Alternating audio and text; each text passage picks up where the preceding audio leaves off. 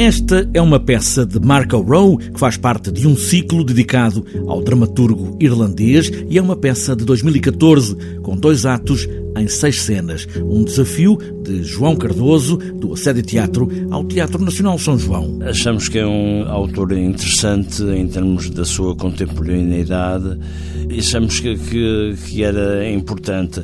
Eh, ele tem um. Marco Rowe tem um um tipo de escrita em alguns do, dos, seus, dos seus textos, uh, um tipo de escrita muito poética, mas uma poética ligada à, à marginalidade, à rua, e, uh, o que por vezes nos dá um um, uma espécie de realismo cru, parece-me um bocadinho contraditório, mas não é. E depois dos monólogos cheios de palavras, há agora o Jogo do Silêncio, com a encenação de João Cardoso, nesta família onde o segredo é o alicerce de uma vida que não existe. Esta família vive uh, perante um, um segredo uh, instituído na própria família.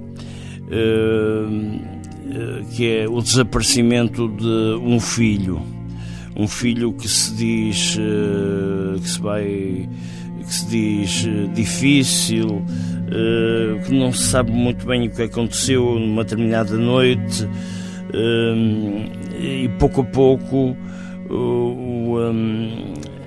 é, é, muito estranho, é, é uma estranheza que vai nascendo à medida que se vai desenrolando, digamos, o drama familiar. João Cardoso não quis fazer uma encenação naturalista, mas admite que está lá muito perto. Uma família de qualquer parte do mundo, numa conversa de poucas palavras, num segredo silencioso. É um texto que está perfeitamente enquadrado, não foi preciso fazer nenhuma nenhuma adaptação, digamos, à, à, realidade portuguesa, porque é um texto uh, atual uh, que pode ser uh, que se passa na, na Irlanda, mas podia-se passar aqui no Porto, por exemplo. Um drama familiar sobre a dor, o sacrifício, mas também o amor, em momentos de cinema, em palco de teatro.